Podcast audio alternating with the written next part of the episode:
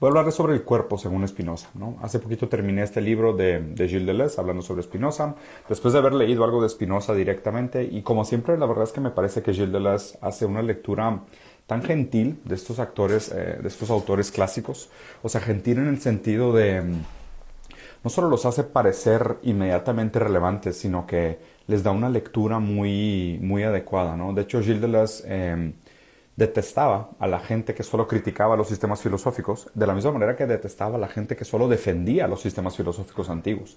O sea, Gilles les decía que parte de la responsabilidad de un filósofo era inyectar nueva vida a los textos clásicos, crear nuevos conceptos, desarrollar nuevos conceptos, ¿no? Entonces, em, justo esto es lo que, lo que sentí al leer, al leer este libro de, de Spinoza. Eh, Gilles hace que Spinoza se sienta súper relevante, muy moderno, muy contemporáneo de los problemas que tenemos ahorita, ¿no? Digo, para que se den una idea, de las cosas que quiero platicar hoy son preguntas tan, tan difíciles como ¿quién soy? ¿no? que puede sonar como una pregunta de niño de ¿quién soy? Eso es un poco lo que quiero platicar hoy. Temas tan complejos como los derechos sobre el cuerpo, el aborto, la bioética. De luz hace que Spinoza parezca, como siempre, sumamente relevante, sumamente vigente, sumamente moderno, ¿no? Eh, Gilles también de alguna manera juzgaba que una de las responsabilidades de los filósofos era desarrollar conceptos y desarrollar armas de resistencia.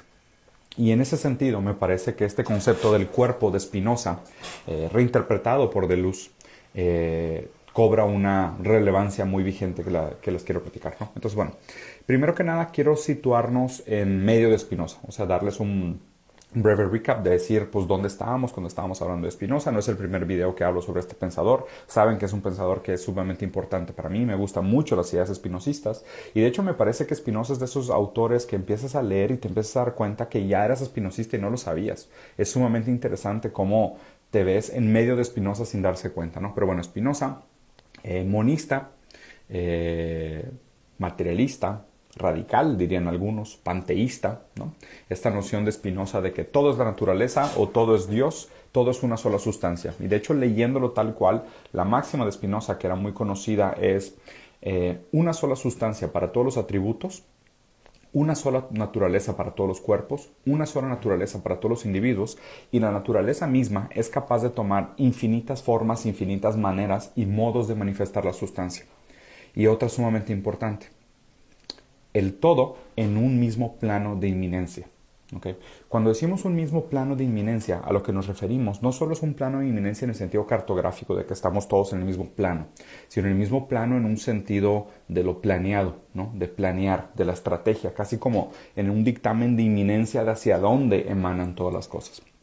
Esto es un poquito espinosa, ¿no? Esta idea monista, panteísta, materialista, todo es eh, una sola sustancia con infinitos modos de manifestación. Esto es un poquito el pensamiento de Spinoza.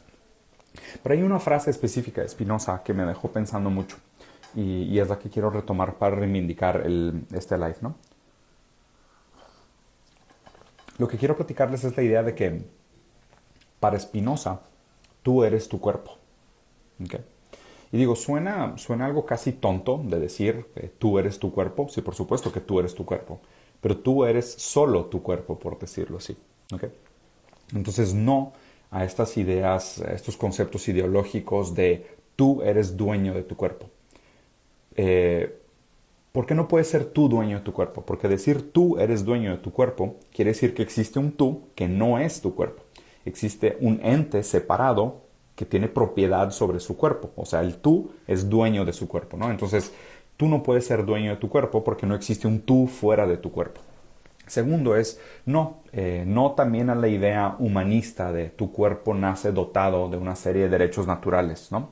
Eh, estos derechos humanos universales, eh, cuyo cuerpo ya viene con todas estas características divinas dotadas por un ente superior, ¿no? Que la verdad es que son tan ideológicos y tan teológicos que son sumamente falsos. De hecho, robándole la idea a, a Santiago Armesillas, hace poquito hizo el comentario que me encantó, que es hablar de la diferencia entre derechos positivos y derechos naturales, siendo derechos naturales aquellos con los que ya naces y derechos positivos aquellos que son constituidos después por un marco cultural, político, legal, lo que tú quieras. Hablar de derechos naturales nada más es que hablar de derechos positivos constituidos ideológicamente. ¿Por qué? Porque existe una ideología que dicta cuál es la supuesta naturaleza humana, entonces se, constituye a priori aquellos derechos del cuerpo antes de que sean inseridos o entendidos en un contexto positivo, en un contexto pues, legal, económico, relaciones de poder y demás. Entonces, no, tampoco eres ese cuerpo humanista que nos decía. Para Spinoza, tú eres tu cuerpo, tú eres la materia física, eso eres tú. Eres físicamente la materia que constituye tu cuerpo. Ese tú en el mundo eh, tu fenomenología solo tiene sentido porque estás inserido en el mundo físico.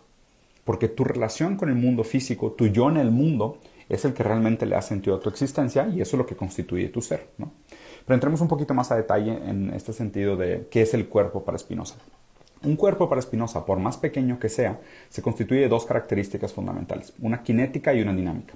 La característica cinética del cuerpo es eh, toda esa por más pequeño que sea, eh, es toda esa infinidad de partículas, las relaciones entre las partículas, sus movimientos y sus velocidades son las que determinan un cuerpo. Entonces, las partículas que están dentro de un cuerpo, las relaciones, velocidades y movimientos entre esas partículas, es la característica cinética de un cuerpo.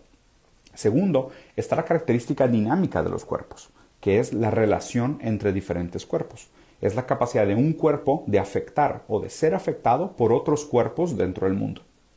Entonces, el, cuerpo tiene esas dos características, una cinética y una dinámica. Entrando un poquito más a detalle, la característica, la característica cinética está en las pequeñas partículas que constituyen nuestro cuerpo. Es importante que las entendamos como ellas son las que determinan lo que viene después como formas y funciones del cuerpo. Entonces, estas partículas son las que determinan las formas y funciones de tu cuerpo y no al revés. O sea, por darles un ejemplo, no es el hecho de que seas alto en estatura el que constituye las partículas de tu cuerpo, sino las partículas de tu cuerpo las que constituyen tu estatura, tu peso, tu color de piel, el color de tus ojos, la forma de tu cuerpo. Todas estas características de tu forma son constituidas por las relaciones que existen entre las partículas. Este es un concepto espinosista que me parece impresionantemente vigente. O sea, inclusive vamos a llevarlo al límite de su lógica, ¿no? Vamos a pensarlo así en un sentido de neurociencias o inclusive psicología, ¿no? Eh, hoy lo que entendemos, por ejemplo, sobre el microbioma es que la manera como estas bacterias de tu estómago afectan tu estado de ánimo. O sea, la relación entre las partículas, sus velocidades, sus interacciones, sus fuerzas, eh, sus movimientos son los que determinan tu estado de ánimo. Y claro que existe una relación dialéctica entre el estado de ánimo, la psique, y después la manera como se proliferan o no se proliferan diferentes bacterias en tu estómago. Pero lo importante es de dónde parten. Parten de las partículas. Entonces, primero viene esta característica cinética del cuerpo, que es las partículas, las relaciones entre las partículas, velocidades y movimientos que constituyen todo aquello que nosotros entendemos como formas y funciones del cuerpo. Entonces, tu estatura, tu peso, tu color de piel, el color de tus ojos, inclusive tu pensamiento y tu comportamiento son consecuencia física de las relaciones entre tus partículas, sus movimientos y sus velocidades. La segunda característica del cuerpo, el lado dinámico del cuerpo, eh, me parece un poco más compleja, pero también mucho más bella. O sea, tiene una, tiene una vigencia increíblemente relevante. Es que eh, deberíamos de pensar en las personas no tanto por sus formas, sino por sus efectos, su capacidad de afectar y ser afectado por el mundo. Y aquí les voy, a, les, voy, a invitar a hacer un experimento mental, que de hecho es un experimento mental que se le ocurrió a Freud leyendo Spinoza, que es pensemos en lo que es un caballo de carga según sus efectos en el mundo. Un caballo de carga, según sus efectos en el mundo, si tú le preguntaras a un niño, es ¿qué efecto en el mundo tiene un caballo de carga? Bueno, pues el caballo de carga está jalando una carga, eh, hace sonido en el piso cuando camina, eh, es cansado por su trabajo, se puede desmayar, eh, en fin, ¿no? Pues, o sea, tiene, tiene, una, tiene una dirección en la que se está moviendo. O sea, el caballo de carga tiene una serie de efectos en el mundo. Tú observas el caballo, el caballo de carga y tú ves cómo se relaciona, es afectado y afecta al mundo. Bueno, en este sentido, en la manera en cómo nosotros determinamos un cuerpo de manera dinámica, por la manera como es afectado y afecta a otros cuerpos, pues un caballo de carga tiene mucho más en común con un toro de carga que con un caballo de carreras. ¿Me explico? Desde el entendimiento eh, de Spinoza de la dinámica del cuerpo, un caballo de cargas tiene mucho más en común con un toro de carga que con un caballo de carrera. Esto me parece sumamente interesante. De hecho, es una idea que se ha desarrollado mucho en la biología eh, y hoy se entiende como la etología, ¿no? que es este mapeo de los efectos y la manera como son afectados los cuerpos eh, dentro de los sistemas eh, biológicos. Pero esto, esto, pues obviamente lo que hace es que acaba desclasificando a muchas de las nociones ideológicas, humanistas, idealistas y a prioristas sobre lo que es el ser humano, ¿no? Entonces, pues piénsenlo así un niño o una niña que nace en miseria o en pobreza extrema y es obligado a trabajar y muere por enfermedades de, joven, eh, se, parece mucho a un, se parece mucho más, de hecho, a un animal de matadero que a un banquero de Wall Street por sus efectos en el mundo. No somos iguales. No somos iguales ni como humanos. Por eso no sirve de nada el título de humanos, el título humanista de humanos, porque no nos mete en el mismo nivel de igualdad. No somos iguales, porque nuestra capacidad de efecto sobre el mundo y la manera como nos afecta el mundo es mucho más determinante para nosotros como cuerpo que estos títulos ideológicos que se nos dan para hacernos sentir bien. Por eso es importante esta relectura de Spinoza.